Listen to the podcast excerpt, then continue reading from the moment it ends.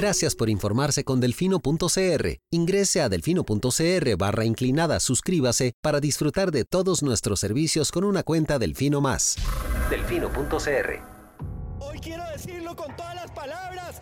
¡Páguele a la caja! ¡Pague la deuda con la caja! He oído argumentos de todo tipo pero pocos argumentos tan estúpidos, tan ridículos. Para mí es más rico comer arroz y frijoles en paz que venderle el alma a Satanás. Debería tomar un vasito de agua antes de hablar para que pueda coordinar la lengua con el cerebro. Pero aquí o todos rabones o todos culones, pero no unos ñatos y otros narizones. Se toman un vaso de me vale madre. Creo que me extrañaban, ¿verdad? Coca-Cola sin azúcar presenta Curul en llamas, cubriendo y sufriendo la Asamblea Legislativa, porque alguien tiene que hacerlo. Hola queridos suscriptores de Delfino.cr, bienvenidos a un nuevo programa de Curul en Llamas, el podcast semanal donde les comentamos los temas más relevantes y relevantes de la Asamblea Legislativa. Les saluda Luis Madrigal desde el primero de julio del 2022, como siempre en compañía de... May, espero que todas y todos estén bien. Los temas para esta semana, eh, regresaron, regresó el secretismo al plenario, volvieron a votar dos cosas eh, de forma secreta. Vamos a comentar un poco de esto y de lo que ha pasado en la comisión de nombramientos. Vamos a hablar del informe de la Defensoría de los Habitantes, de varios proyectos presentados eh, durante esta semana y del el segundo debate que ya es ley, porque ya, ah, no, ya firmó el presidente eh, la ley para congelar el aumento de los impuestos únicos a los combustibles. Empecemos por las votaciones secretas. Ustedes recordarán que el Poder Ejecutivo anunció tres nombramientos para la Junta Directiva de Arecep, incluyendo el regulador general, que fue el primero que se sacó del concurso porque renunció antes de que la comisión de nombramientos lo entrevistara y quedaban otros dos, el de una señora que se llama... Gretel López, si no mal recuerdo. Y el de un señor que era Roberto. No, no recuerdo. Pero bueno, el, el, de, el nombramiento... doña, Voy, doña Gretel López Castro y don René Alberto Villela Villela.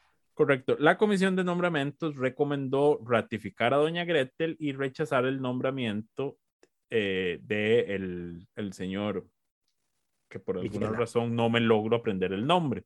Villela, don René Villela. Sí, de hecho, de esto no habíamos hablado de por qué sí, por qué no. A ver, eh, ambos, digamos, eh, no, ni siquiera, ni siquiera se pudo verificar en el caso de él que cumpliera plenamente con el requisito de eh, tener el, no tener, es, no estar dentro del plazo que establece la ley de ARCEP, de haber participado por última vez en una empresa regulada por ARECEP, él ni siquiera pudo acreditar que ya se había pasado ese tiempo. Entonces, ahí... Que su última participación en una empresa regulada fue hace más de un año, son 12 meses. Bueno, imagínate, imagínate, ni siquiera pudo acreditar que fue hace más de un año. Y lo otro fue que cuando se realizó la entrevista, los diputados en la fase de preguntas eh, se dieron cuenta de que el señor confundía términos, eh, no tenía conceptos claros y el Frente Amplio también encontró algunos artículos eh, que ellos calificaron de pseudo opinión donde atacaba instituciones y funcionarios públicos. Entonces la comisión votó en contra de la recomendación en contra de ratificarlo en la RECEP. Ahora, el plenario acogió ambas recomendaciones y esto no es una ratificación, no se opuso al nombramiento de la señora Gretel y se opuso al nombramiento del señor René. El problema es que lo hizo con una votación secreta. Luis Manuel, como es tan... Eh, Necio. no. Impertinente, malcriado. No. Eh, iba a decir, eh, les envió una advertencia a las, ah, bueno, sapo, a las y los 57. no, porque la, la, advertencia no tenías por qué enviarla, podías meter la acción sin, una vez. sin necesidad de avisarles. Pero bueno, les envió un oficio de 30 páginas a las... El mismo día, valga, e, ese, ese, día antes de que se ratificara el acta, que es el acto que ratifica, digamos, lo sucedido el día anterior, eh, recordándoles por qué en las ratificaciones, a ver, recordando que si, si bien en general las votaciones secretas deberían aprobarse por por mayoría calificada por ser un tema excepcional y no la norma, en las ratificaciones ni siquiera están contempladas en ese tipo de votaciones secretas porque tienen su propio proceso, que es una votación pública. Sí, el artículo, a ver, el, el, capítulo segundo del reglamento tiene un capítulo que se llama Nombramientos, Ratificaciones y Renuncias. Ese capítulo solo tiene dos artículos, el 227 y el 228. El, 220, el 227 dice que en las elecciones el plenario va a votar con papeletas, que es una especie de voto secreto, porque es una boleta que no se firma, entonces no se puede saber quién es el que la emite. Y el artículo 228 lo que dice es que en caso de, eh, da las instrucciones en caso de empate y hace la, y hace la clarificación de que en las elecciones el resultado no es revisable si ya una vez contabilizados votos, una de las personas resulta electa. ¿Cuál es el problema acá? Ya por enésima vez que lo comentamos, yo creo en estos podcasts, no es lo mismo ratificar que elegir o nombrar. No solo a nivel conceptual, sino que a nivel reglamentario, las elecciones, dependiendo del puesto, requieren o 38 votos, que es mayoría calificada, o mayoría simple, o 29 votos. ¿Verdad? Eh, entonces, eh, no es lo mismo escoger que ratificar. Correcto, esto ni siquiera es una... En la Y además, en las ratificaciones, además en las ratificaciones, se, se, admite, es admisible una moción de revisión, que es para repetir la votación. En las elecciones no. Entonces son procesos completamente distintos. De hecho, yo diría que esto ni siquiera es una ratificación, es una... Es una no objeción. Una objeción o una no objeción. En este caso, a ver, y eh, antes de que Lucho continúe con la explicación del tema, el problema de fondo es que em, por haberse hecho mal el procedimiento, al haber una no, al no haber una objeción válida, digamos, debidamente procedimental, la persona afectada puede ir a reclamar eh, su nombramiento, porque una vez venzan los 30 días, él puede argumentar que mm, su nombramiento empieza a tener validez, que fue lo que pasó con, con la señora del Banco Central, si no me equivoco. Correcto, sí, la, la, la, la presidencia de Carlos Alvarado, que ese también metimos una, una acción de institucionalidad. Correcto, entonces Lucho les advirtió, no hicieron caso, entonces hay una nueva acción. A ver, y no solo les advertí de que lo habían hecho mal, en el sentido de, por favor, enmiéndelo. De, de, viaje, o sea, como, dije, como dice May, el, el, el, problema es ese. El acto que emiten de no ratificar es ilegal por tener un vicio de procedimiento. Es ilegal, es nulo y es inexistente. Entonces el señor cuando, cuando, si la acción prospera, cuando el señor gane y quede nombrado, puede cobrar sus dietas de forma retroactiva, básicamente. Es, en resumen, sí. y en el momento en que la sala acoja esta acción, que uno esperaría que la acoja, ese, ese, esa, ese, esa vacante queda congelada. Correcto no se puede nombrar a alguien hasta que la sala se pronuncie. ¿Qué es lo que ha pasado con el tema del Banco Central? Solo que el Banco Central si tiene un pronunciamiento de la Procuraduría General de la República, ya de larga data, que le permite sesionar, aunque no tenga quórum estructural. La, ley se lo permite, Arecep también se lo permite, no, no tiene que estar completo. Bueno, el tema con Arecep es que sí hacen, yo creo que sí es necesario tener el quórum completo para resolver algunas cosas. Hay, cosas que requieren, pero hay otras que sí les permite operar, digamos. Ajá. Entonces, sí, no, o sea, toda la, la, la, institución no se paraliza, sin embargo, eh, para siempre es inconveniente. es inconveniente. Exactamente. Entonces, de ahora vamos para una. Ok, y les advertí, o sea, si no, lo, si no lo arreglan, va a pasar esto con este señor. Que yo creo que eso fue lo que los hizo como a algunos reaccionar y tomarse, tomarse una molestia de leer el documento de 30 páginas que les mandé, porque fueron 30 páginas que redacté en cuestión de, una hora más o menos. Sí, hay que reconocérselo al, a Jorge Dengo del Liberal Progresista y a Jonathan Acuña del Frente Amplio que mencionaron en plenario los señalamientos hechos. El problema fue que el presidente Rodrigo Arias rechazó de plano lo, lo que no, dijeron ambos. No, no, no, yo aquí no, no les voy a dar el, el, el crédito que en teoría se merecerían por lo siguiente. Eh, a mí don Jorge me respondió la carta, me dijo que mis argumentos tenían mérito y que iba a conversar con don Jonathan Acuña, el jefe del Frente Amplio, para pedir la revisión al día siguiente.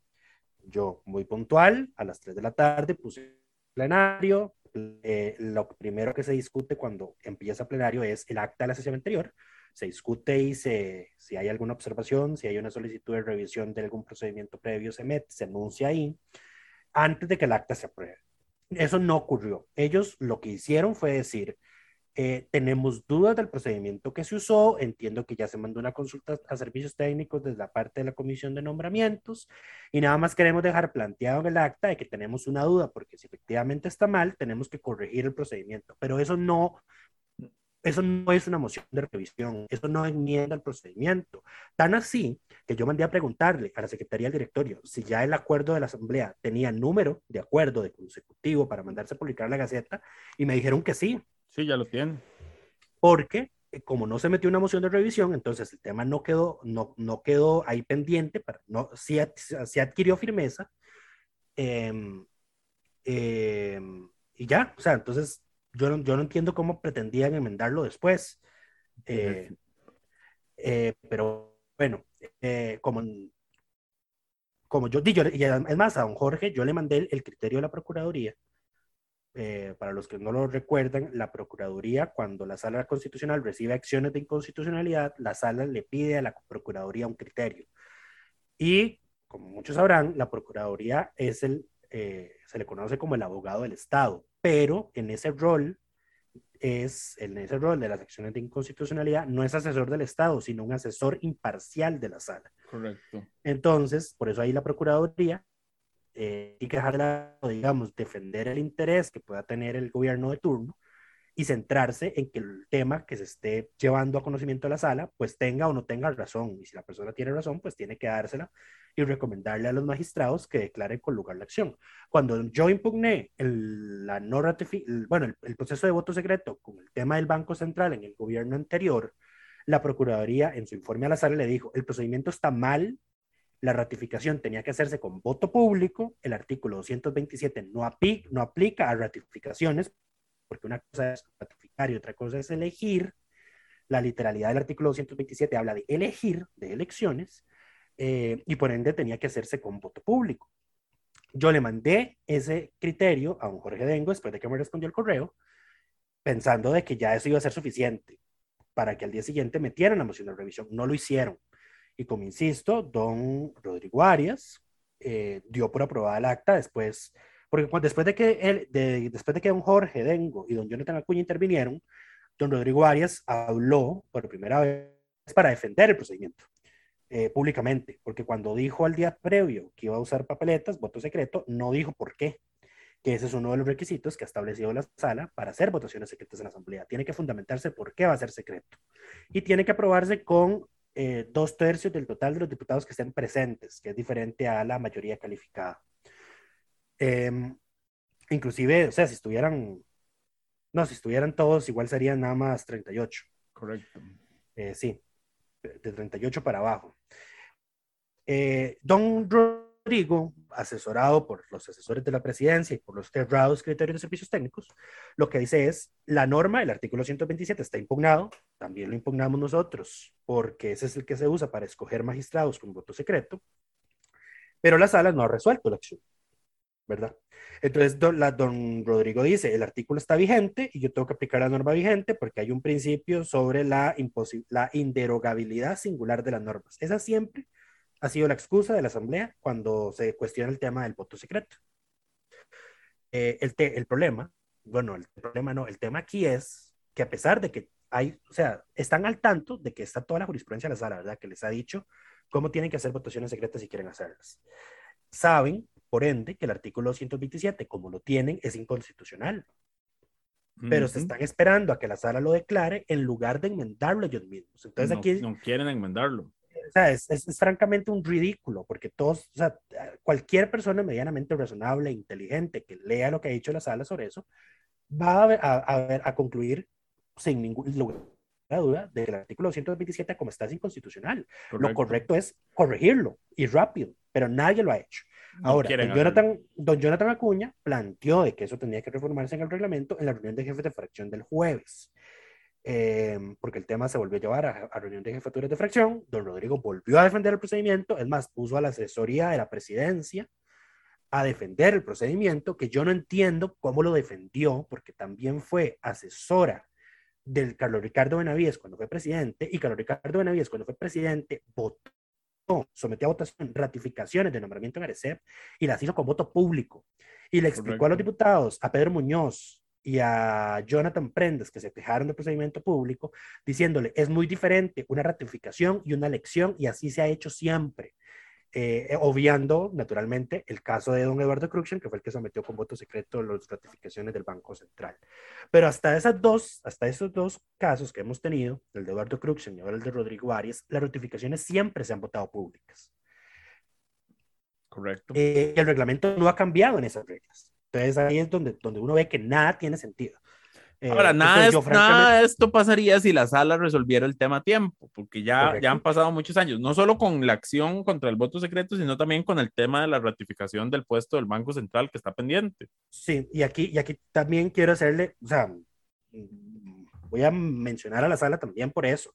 Vamos a ver, cuando, porque ¿cuántas acciones sobre voto secreto hemos metido nosotros? Ya creo que son cuatro. La segunda, la primera, fue cuando nos volamos varios, lo, logramos que nos voláramos varios artículos de reglamento que establecían secreto en comisión de honores, en procesos sancionatorios, etc. La sala fue ahí donde dijo, si la asamblea quiere hacer voto secreto, como lo permite el artículo 104 de ese entonces, que lo permite, uno, tiene que reunir, tiene que aprobar una moción con la, dos tercios de los diputados presentes para hacerlo secreto. Y tiene que justificar. Segundo, tiene que estar debidamente justificado, tiene que haber una razón de peso del por qué ese procedimiento se necesita que sea secreto. Esos son los dos requisitos. Ninguno de los dos se cumplió en este caso, ninguno de los dos se cumplió en el caso del Banco Central de Costa Rica y ninguno de, los, ninguno de esos dos se ha cumplido cuando la Asamblea escoge magistrados de la Corte con voto secreto. Pero además, la sala dijo, porque cuando la sala se negó a declarar inconstitucional el artículo 104 que nosotros impugnamos, dijo, no solo basta o sea, no es, que reúnan esos dos requisitos no es per se significado de que la votación secreta sea constitucional. Eso es revisable ante nosotros. Cualquier persona puede venir aquí a la, a la, a la sala y pedir que ese procedimiento se revise. Claro, es precisamente lo que ya estamos haciendo por segunda vez. Pero lo cuando que la sala nunca tanto dijo en en esa resolver, sentencia, exacto, lo que la sala nunca dijo en esa sentencia es que iban a tardar más de dos años en resolver el procedimiento. Es algo tan sencillo, tan a la vista, que aquí deberían haber aplicado, creo que es uno, el 7 o el 9 de la ley de la jurisdicción constitucional, que dice que cuando una acción o un recurso de, no, una acción de inconstitucionalidad está fundada en jurisprudencia reiterada de la sala, en normas evidentes, cuando la violación es tan evidente, la sala puede, puede dispensar, darle audiencia a la Procuraduría, a la institución de- de- demandada, digamos, en este caso sería la Asamblea, y resolver de un solo. Y él ya lo ha hecho. Cuando la Asamblea tras anterior, me parece, o esta, no, la anterior, aprobó una ley para suspender los desalojos de la gente que vive en las zonas clasificadas como especiales, entiéndase, zona marítimo terrestre, patrimonio natural del Estado y milla fronteriza. Esa ley era una copia de una ley previa que la sala constitucional declaró inconstitucional. Cuando esa nueva ley se llevó a la sala, la sala no hizo audiencias. Dijo, esta ley es una copia de la que yo ya declaré inconstitucional, así que la declaro inconstitucional de una vez. Entonces, ahora, yo no pedí eso, yo no pedí la, la declaratoria directa en la primera acción, que es la del Banco Central. La estoy pidiendo ahora en el caso de la Arecep, para que no duren dos años. Esperemos, pero bueno, Vamos a, ver a eventualmente, quién, vamos a ver a quién le toca, porque todavía no le han dado curso, ya está presentada. algún día, algún día. Lo otro es que también en la comisión de nombramientos, si- siguiendo con el tema del secretismo, en la comisión de nombramientos definieron la metodología para las entrevistas que tienen que hacer para el puesto vacante en la sala tercera, me parece. Así es. Em, no solo van a mantener la votación secreta en comisión, sino que además aumentaron el peso de eh, la entrevista. Recordemos que la comisión, si bien no tiene ningún valor real en, en su trabajo, asigna una puntuación según los atestados de la persona y una puntuación discrecional a la, a lo que, a la entrevista que le hagan a las personas. Eh, antes eso era un 40% de la entrevista, si no me equivoco, ahora va a ser un 55%. No, antes era un 30%. Ah, ok. Era, sea, es peor. Sí, Es un y casi que lo grande. duplicaron. Exacto. Sí. Sí. Eh, estamos, estamos en los tiempos de duplicar todo menos el salario de la clase trabajadora, ¿verdad? No, porque eso ya es, es muy caro. Dijo, Dijo Bucaep, ignorando que el Premio Nobel de Economía publicó una tesis, eh, que por eso le dieron el Premio Nobel de Economía, que dice que subir los salarios mínimos no aumenta la inflación. Pero bueno, no estamos hablando de eso. Sí, ahora entonces, los atestados pasan de representar el 70, ba- bajan un 45% de la nota final, bajo la excusa. Y, y recordemos que aquí también el, el problema es que los atestados son el primer filtro porque no a todas las personas entrevistas. Las personas que no pasan la calificación mínima en atestados no llegan a una entrevista. Correcto. Pero de Así nuevo, es. recordemos que por como está escrito en la Constitución, esta comisión es patito porque sus recomendaciones el plenario se las puede ignorar y puede nombrar a cualquier otra persona, esté o no esté, haya o no haya presentado sus, su nombre al, concurso, como pasó con eh, Luis Fernando Salazar de la Sala Constitucional en el 2008. 2000 tanto. 2000 Creo que algo. Sí, era el gobierno de Laura, pero no recuerdo qué año era. En fin, adicionalmente, para terminar de hacer esta semana, eh, sobre el tema del secretismo, ustedes recordarán que el, Ministerio Público tiene pendiente, eh, bueno, no tiene nombrado a la persona que vaya a ocupar la Fiscalía General de la República desde hace ya un año, cuando Emilia Navas dejó su puesto para pensionarse en medio del escándalo por los conflictos de los supuestos conflictos de interés en el caso Cochinilla, Aldesa, Cochinilla, etcétera, etcétera, etcétera. etcétera. Bueno, entonces desde entonces no tenemos un fiscal general, ya se el, el Poder Judicial finalizó el concurso, está solo pendiente la votación en Corte Plena, que es la que elige. Sí, ahorita, ahori- ahorita hay un ridículo en, en- en- en la fiscalía, digamos, como tal, porque ten- no tenemos fiscal general, pero tenemos fiscal general subrogante. No, ahí- ahí. mando. Ajá. Y también tenemos un fiscal general subrogante ad hoc para la causa de, de- no, ese ya se, ya se archivó. o sea, pero, o sea, lo hicieron hasta hace poco, ¿verdad? O sea, Sí, pero llegamos, se llega- llega- llegamos a ese absurdo, ¿verdad? De que la, la- Corte terminó nombrando un fiscal específico para un caso específico. ¿Por qué el Eh, fiscal? y se, por- se por- venció, se venció el plazo del nombramiento y no tenemos acusación del caso. Eh, correcto. De hecho, yo no sé quién lleva ese caso, porque el, el tema ahí era que Emilia tenía que eh, excusarse y el, el fiscal que era subrogante, que ahora es el ahí, que es este Warner Molina, si no me equivoco, también tenía conflictos de interés, entonces tuvieron que nombrar un tercer fiscal para, para ese tema. Ahora, esa discusión se llevó a corte y la corte, eh, la sala tercera le recordó al resto de la corte que como cambió el gobierno, ese ya no es un tema de la Fiscalía General, es, es un procedimiento ordinario porque ya no hay personas de los supremos poderes involucradas. Cierto. Entonces, por eso también ya no tenía sentido extender ese, ese plazo. Pero bueno, entonces, como esa votación está pendiente, el diputado de la Unidad Social Cristiana, eh, Leslie Bojorges, que se identifica fácilmente por ser el diputado más alto, la gente se Bien. queda muy impresionada cuando lo ve a la par de cualquier otra persona. Mide dos metros exactos. Exacto. Eh, y la jefa de fracción del oficialismo, Pilar Cineros, presentaron un proyecto de ley para que la votación que hace el Poder Judicial para ese nombramiento de la Fiscalía General tenga que ser con voto público.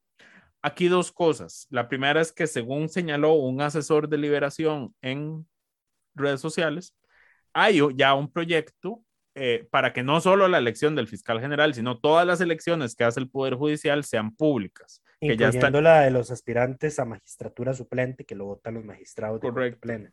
em, que ya está listo para aprobarse en debate, pero no ha sido convocado por el Poder Ejecutivo. Eso, eso por un lado. O sea, es- esta iniciativa repite algo que ya está y que ya está avanzado. Entonces, es un mal, una un mal proyecto, pero una buena intención. Y lo otro es que es un descaro que esta gente, la misma semana que hacen ellos una votación secreta, vayan a decirle al Poder Judicial, pero ustedes voten público porque qué descaro. Exacto. Voy a darle el, el beneficio de la duda a don Leslie Bojorges porque cuando se le cuestionó por este tema públicamente dijo, y yo estoy también a favor de que la Asamblea haga las votaciones públicas. Lo que yo quisiera ver es que aprueben la reforma al reglamento, que por lo menos presenten de nuevo un proyecto para reformar el reglamento. Eso ni siquiera es un proyecto de ley, es un proyecto de acuerdo. Y ya está, y ya está presentado de Hay la uno presentado, Legislativa exacto. pasada. También hay uno presentado. Entonces, seguimos con el secretismo y con el, y con el show, pero bueno, digamos, digamos que les vamos a creer que quieren eh, hacer votaciones públicas y que quieren transparencia, se los voy a creer realmente cuando la Asamblea empieza a ejecutar sus nombramientos de forma pública. Creo que habrá que esperar a la sala. Eh, no están los 38 votos para reformar el reglamento, lamentablemente. Eh, ese cálculo May lo hace a partir de, eh, no sé si la mayoría recordará, eh, en época de campaña electoral nosotros sacamos un, un reto público, digamos, a los aspirantes a diputaciones de, y a los candidatos presidenciales, de que se comprometieran a hacer que sus diputados electos eh, hicieran las reformas reglamentarias necesarias para, el, para hacer las votaciones de esas elecciones públicas. Eh, Liberación, que es la fracción más grande, no lo firmó, son 19 votos, y no lo firmó tampoco Nueva República. Eh, yo creo que tampoco lo firmó Progreso Social Democrático. no, el oficialismo sí lo firmó. El Pro-. Progreso Social Democrático lo firmó, el Liberal Progresista lo firmó, el Frente Amplio lo firmó y la Unidad lo firmó. Interesante. Ok, entonces aquí está la presión entonces en- sobre estos cuatro partidos. Eh, vamos a ver si les mandamos ahí un oficio en los próximos días. Ay. a darles un tiempito para que se me baje la cólera de lo que hicieron con Arecep, para recordarles que adquirieron ese compromiso y de que se empiecen a mover con esa reforma del reglamento. Correcto.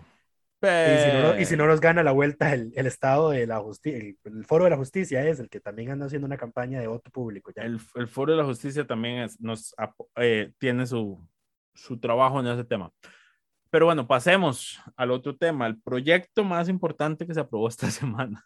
Eh, se congela el, el- el- la actualización, el ajuste de, precio del impuesto único a los combustibles. Esto ya lo hemos señalado, me parece que en, en algún, en algún otro momento, pero bueno, recordamos para quienes no, no lo tienen presente, el impuesto único a los combustibles no es un monto porcentual del precio internacional ni, ni de nada, sino que es un monto nominal que se determinó en el 2, en el 98, si no me equivoco, o en el 2002, no recuerdo, era el gobierno de Miguel Ángel, pero eh, que se ajusta por inflación trimestralmente. El ajuste es obligatorio, o sea, la ley dice que el Ministerio de Hacienda debe hacer ese ajuste.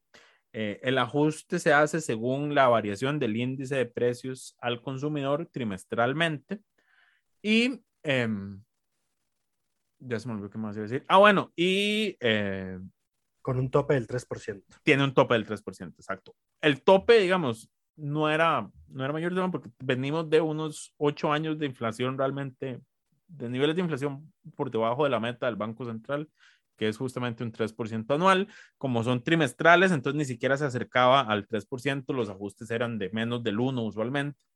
Pero Em. llegó la invasión de Rusia a Ucrania, la pandemia de COVID, Correcto, digamos, el las último, presiones de todo tipo y ahora tenemos una inflación del 9%. el último ajuste que se hizo, que fue firmado en abril y que empezó a regir a partir del 1 de mayo, era del 2,34%. El ajuste siguiente tenía que ser eh, para el 1 de agosto eh, y se tenía que establecer en mayo, una vez esté la inflación de junio, porque se toma en cuenta abril, mayo, junio.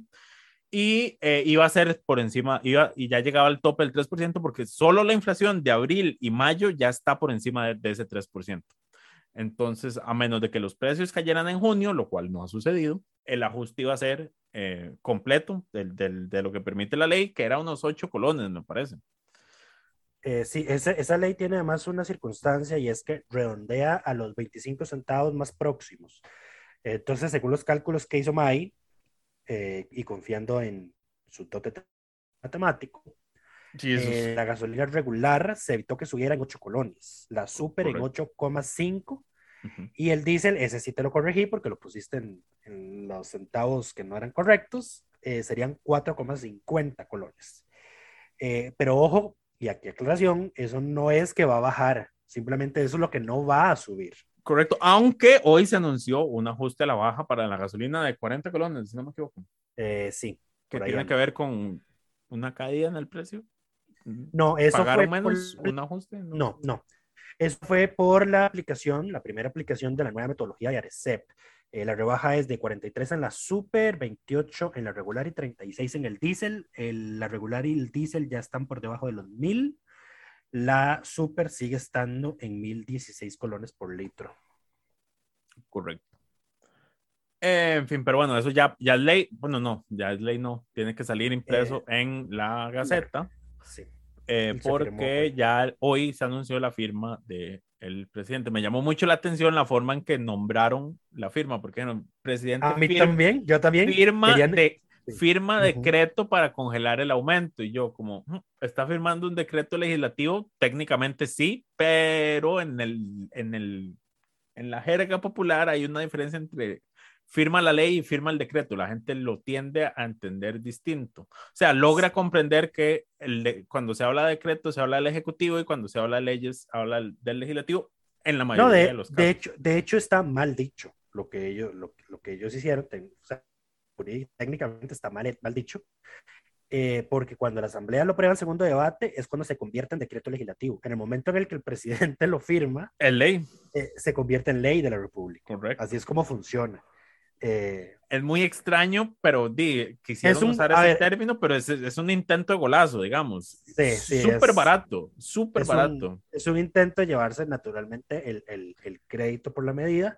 Aunque hay eh, que pero- reconocer que lo convocaron, porque di, pudieron no haberlo convocado si no hubieran querido. Sí, y al final, eh, que esto lo hablamos, creo que fue hace dos podcasts, ningún diputado se pasó esto y no metieron mociones para hacer una rebaja al impuesto como tal. Correcto. no, que, ninguno- que sí ninguno se atrevió a el, hacerlo. el otro proyecto. Sí, Pero pero, bueno. sí, varios diputados, eh, especialmente creo que fue doña Daniela, María Daniela Rojas, la, la jefa de la unidad. La proponente, ajá. Ajá, sí, ella sí en la intervención por el fondo del proyecto dejó muy en claro, esto no es una rebaja, estamos impidiendo que el impuesto aumente en agosto, eh, En pero agosto no y es en una noviembre. rebaja. No es una rebaja porque esto fue lo, lo único a lo que el Ejecutivo accedió que el proyecto fuera convocado, ¿verdad? Correcto. Eh, ya veremos si en agosto la Asamblea logra moverse y aprobar una rebaja en el impuesto, porque creo que los votos sobran para que lo puedan lograr. Y ya en agosto no estamos en extraordinarias. Eh, no, las extraordinarias acaban ahora en julio. Ujú. Le queda un mes de este primer periodo de extraordinarias. El bueno, siguiente- menos, un- una semana menos porque hoy una semana de receso, pero sí. Correcto. El siguiente tema es eh, que es el jueves, ayer, la defensora de los habitantes cumplió con su obligación de presentar un informe escrito y oral ante la Asamblea Legislativa. Eh, se definió una metodología en la cual las, los, cada fracción tenía un cierto tiempo para, para comentar o, bueno, hacerle preguntas o cuestionar a la defensora por su informe y ella podía, o sea, podían darle tiempo desde el tiempo de la fracción o al final de que, de que cada fracción intervenía, tenía cinco minutos para responder. Eh, me parece que la dinámica como tal, más allá de las personas que participaron, eh, es mejor que la que he visto en, en otros momentos en este tipo de intervenciones. Em, ahora por el fondo, di, la, la defensora es una impresentable y llegó a tratar de defender su, su ralita gestión. Y Sí, le echó la culpa a los mandos medios de la Defensoría. y muy, muy a tono con el gobierno, todo es culpa de alguien más, eh, entiéndanse los mandos medios, y fue a dejar de, a dinamitar lo que queda de esa institución. Sí, me, me gustó, digamos, que el sindicato de la Defensoría no tardó nada en reaccionar al informe, eh, porque ya- ya creo, seguro ya sabía más o menos. claro, Es que el informe ya iba- estaba. Iba a decir, sí, pero no, el, digamos, la la- el discurso de ella no estaba en el informe, porque Ah, ya, yo, ya. Lo, yo, lo, yo lo, lo busqué y no estaban esas palabras. Eh, pero sí, ya, ya, ya ellos se veían venir que ya les iba a tirar, eh, y entonces ellas ponen que, eh, que, que ella estuvo más involucrada en polémicas por sus actuaciones caprichosas y opiniones rebuscadas que por proteger los derechos humanos.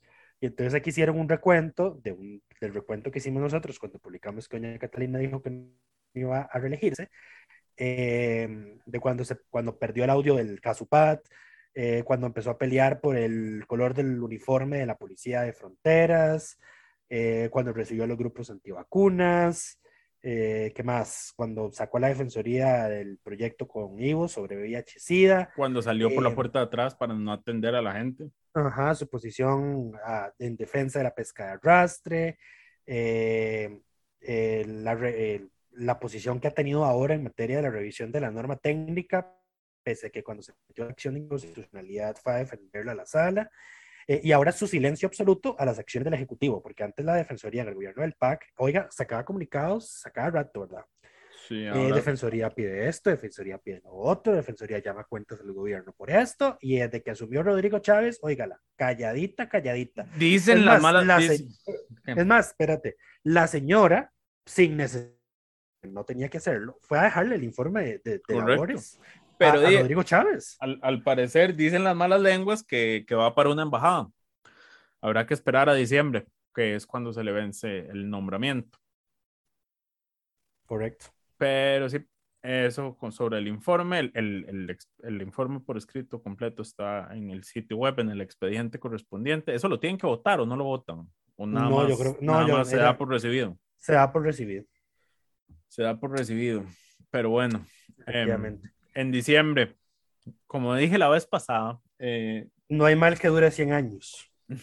no solo eso, eh, no estoy muy seguro de, de que esta asamblea vaya a hacer un mejor trabajo escogiendo a la próxima persona para la defensa. Ah, no, y, o sea, ya, ya, ya estamos viendo por dónde van a irse, ¿verdad? Con metodologías donde el 55%, el 45% de la nota te la da eh, la entrevista, ¿verdad? Que es una evaluación meramente política sin ningún tipo de, de rúbrica, pero bueno. Correcto. Ahora vamos a pasar a varios, eh, a temas Varios- varios, Varios temas varios. varios temas varios, incluyendo varios proyectos presentados, algunos curiosos, otro otros importantes. Voy a empezar por los importantes. El primero es de la diputada, ya le digo, ah, se me perdió, de la diputada Carolina Delgado Ramírez, que ustedes recordarán que hace algunos programas explicamos el problema que existe actualmente con la ley eh, contra la delincuencia organizada, que se creó una jurisdicción ex- excepcional que no ha entrado a regir porque no tiene presupuesto, pero una ley que extendía el plazo de la entrada en vigencia se aprobó luego de que ya la anterior había estado vigente por dos semanas y eso hizo que las derogatorias eh, de varios artículos tuvieran efectos eh, reales en, la práctica y la forma en que se califican los procesos judiciales como crimen organizado eh, desapareció, digamos, de la legislación. Esa es una, una discusión donde la Fiscalía General, que no tiene cabeza eh, propietaria, digamos, en, durante todo este periodo, eh, se ha sentado en la galleta de que todo está bien por hacer una mala lectura de, de la ley que se aprobó eh, y meterle un año más de vigencia a algo que, que, que no tiene pies ni cabeza. Eh, y bueno, que los abogados defensores han empezado a reclamar en ciertas instancias y en algunas les han dado razón, en otras no, que es un tema que va, si no se resuelve, va a terminar llegando a la sala tercera, donde eventualmente se, se caerán todos los procesos. Pero bueno, la diputada, reconociendo este vacío y este problema, presentó un proyecto de ley para solventar esto. Eh, y además, no solo lo presenta, sino que lo presenta con firmas de todas las... Eh, todas las fracciones, no solo su fracción liberacionista, sino que hay gente de la unidad, de Nueva República, Liberal Progresista, de... Sí, el único que, el único que no tiene ningún, ningún diputado o diputada que lo haya firmado fue el Frente Amplio. Pero bueno, este proyecto, por fin, como dije yo en redes sociales, cuando lo subí, por fin alguien dejó de hacerse de la vista gorda de este problema y decidió atenderlo. Por eso le damos el reconocimiento esta semana a, a la diputada Carolina Delgado Ramírez. Algunos proyectos curiosos que se presentaron esta semana. El, la unidad presentó un proyecto, ustedes recordarán que durante el conteo de votos para la Asamblea Legislativa en Guanacaste, el Partido Progreso Social Democrático le ganó la última curul de esa provincia a la unidad justamente por, por dos votos no en concurso directo, sino que con, por dos votos entró por encima del subcociente para poder dejarse eh, la curul, eh, esa curul eh, pendiente. Entonces, la unidad presentó un proyecto de ley para establecer el, el reconteo electoral en ese tipo de casos. Eh, que se haga el reconteo manual en aquellos casos donde la diferencia sea menor, sean mínimas. Eh, creo que habla de un 2% de diferencia entre el primer lugar o el segundo lugar o el segundo el tercero eh, o, o, bueno en el en la entrada a, al subconsciente.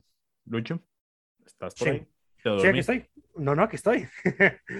Eh, el, estoy. El, ese es un proyecto curioso porque yo, yo, le hubiera puesto el proyecto nos estamos quejando de la, de la curul que perdimos pero bueno. Sí eh, bueno yo no yo francamente no estaba al tanto de habrá que ver qué dice qué dice el tribunal. en la distribución de, de tareas de, de, la actualización de la Asamblea, May es el que sube los, los proyectos nuevos. Yo soy el que sube las, las votaciones y, y, actualiza los textos cuando hay textos actualizados. Entonces, no, no, no, estaba al tanto de, de, de ese proyecto. Hay que ver qué dice el tribunal, porque, el, a ver, meter un reconteo manual en una provincia a ver, puede ser, en Guanacaste no es tan complicado porque es mucho más pequeño en términos de tamaño que en San José, por ejemplo. Eh, pero bueno, habrá que ver qué, qué, posición asume el tribunal porque eso les atrasa la declaratoria final. Y cuando hay segundas rondas, no los deja iniciar con su proceso de... Eh, tienen cosas que preparar. Sí. Supongo. Eh, el otro proyecto que queríamos mencionar es eh, uno que presentó de nuevo la jefa de fracción del PUSC. Los del PUSC andan Eh, remataditos, ¿ah? Sí. Con sus Eh, ideas. Vamos a ver, la, la gente que me sigue en Twitter habrá visto que yo paso peleándome con el presidente del Saprissa, don, ¿cómo, se- cómo se llama? Juan Carlos Rojas, creo. El Presi No Morado. recuerdo.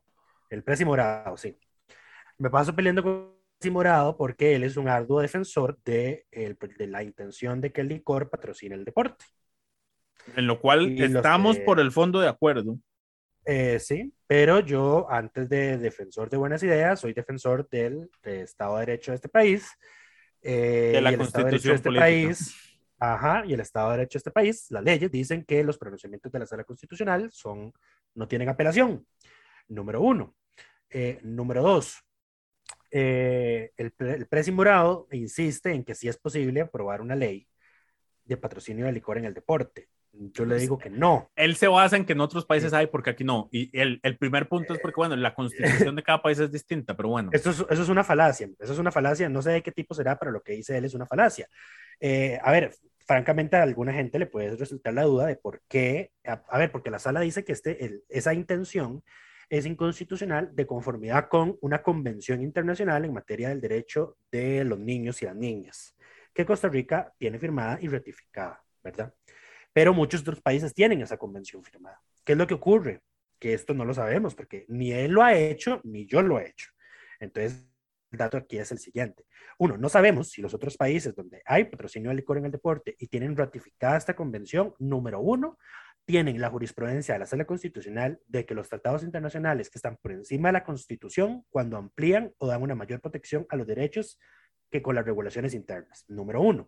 Número dos, no sabemos si se ha cuestionado constitucionalmente el patrocinio de licor en el deporte basados en esa convención internacional. Número tres, no sabemos si las asambleas legislativas de esos países, cuando aprobaron las leyes de patrocinio de licor en el deporte, hicieron una consulta a su tribunal constitucional o siquiera si tienen el mecanismo para hacer ese tipo de consultas antes de hacer la aprobación final. No Aquí sabemos si hay eso. legislación en ese tema, digamos. Además, A exacto. ver, entonces- aquí está limitado, puede ser que ya esté por la libre. Exacto. Entonces, en, síntesis, ¿qué fue lo que dijo la sala cuando revisó por segunda vez este proyecto que lo revisó por el fondo? Digo, este proyecto es inconstitucional por ser inconvencional, porque violenta la Convención Internacional sobre los Derechos de las Personas Menores de Edad. Eh, ¿Por qué? Porque el, patrocinio de licor, porque el patrocinio en general, la publicidad, pues tiene efectos eh, en, en los hábitos de consumo de la gente. Número dos, no pueden garantizar de que esa publicidad no va a ser vista por menores de edad. Ahí está el, el primer, el primer razonamiento de la sala. No puede garantizarse de que esa publicidad no le va a llegar a menores de edad. Y número dos, esta es una medida que en última instancia debería ser la última que se adopte para financiar el deporte. Ya, ok, ¿verdad?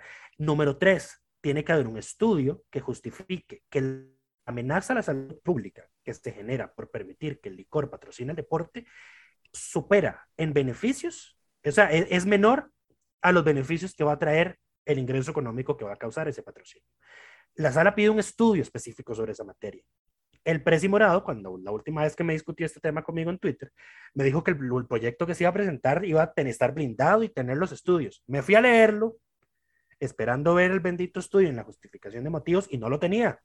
No, a lo ver, tiene. el- el de hecho, este proyecto, de hecho, este proyecto me decía Mike que es peor que el que estaba antes. Lo único que hace este proyecto es eliminar la prohibición. Le mantiene al Ministerio de Salud una posibilidad de regular la publicidad de licor, pero, digamos, el artículo 12 de la ley que, regula la comercial, ley de regulación y comercialización de bebidas con contenido alcohólico, que es como se llama, incluye una prohibición expresa a que los productos de licor, con, con, las bebidas con licor, no pueden eh, utilizarse eh, en publicidad de equipos, asociaciones, federaciones y ligas deportivas. Esa es la prohibición. El proyecto lo único que hace, el, el proyecto que fue de, declarado inconstitucional, incluso tenía un fondo y de, asignaba montos específicos a ciertas cosas para fomentar el deporte. Este lo único que hace es eliminar esa prohibición. Uh -huh.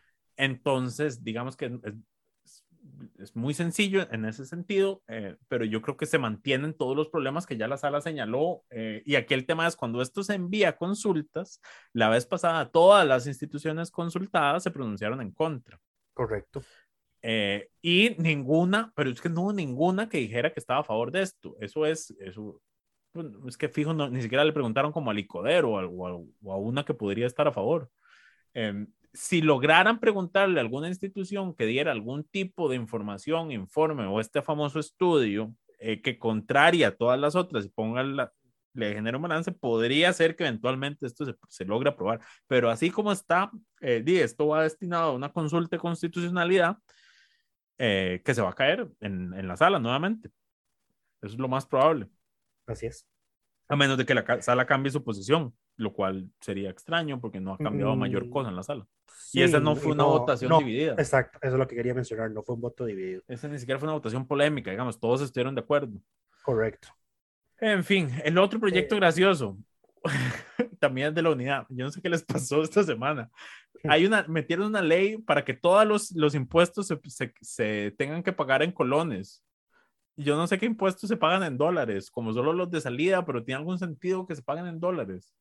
Eh, o sea, tiene sentido porque usted le cobra a extranjeros. A ver, a ver, yo no solo metería los impuestos, todos los impuestos, sino cualquier trámite administrativo del Estado per se. A mí, francamente, me parece increíble que en migración nos cobre en dólares el pasaporte. Bueno, eso es, eso es muy extraño. ¿Verdad? O sea, sí.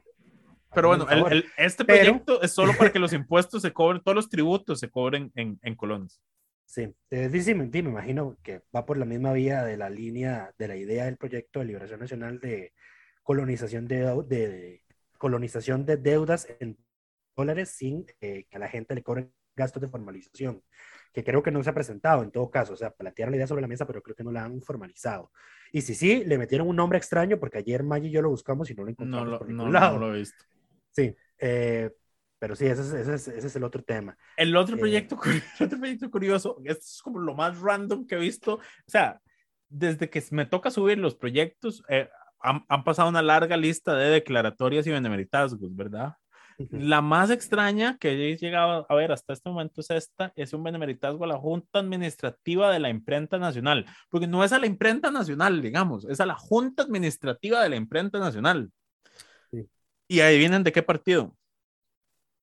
De Alejandro, Alejandro Pacheco de la Unidad. La Unidad, cierto. Es que, es que es la semana de la Unidad. Yo no sé, se remataron en, con proyectos extraños. Eh, les dio las de Erwin Macís de meter proyectos para elevar sus cifras, probablemente. Pues sí, eso parece. Um, pero bueno, pero bueno, más yo que, creo que tengamos en la lista. No, no, yo creo que ya eso no, nos extendimos más de la cuenta. Esperamos que todas y todos estén bien y nos eh, escuchamos la próxima semana. ¿Tenías algo más que agregar?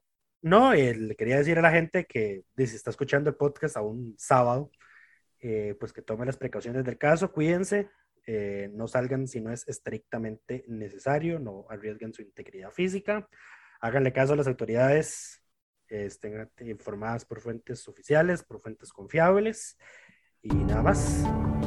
Coca-Cola sin azúcar presentó Curul en llamas, cubriendo y sufriendo la Asamblea Legislativa, porque alguien tiene que hacerlo.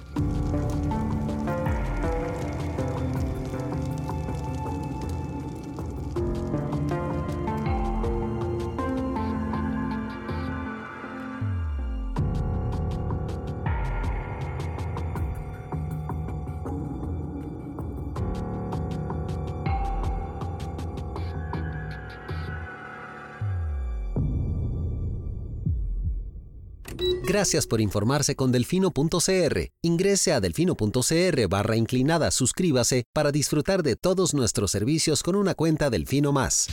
Delfino.cr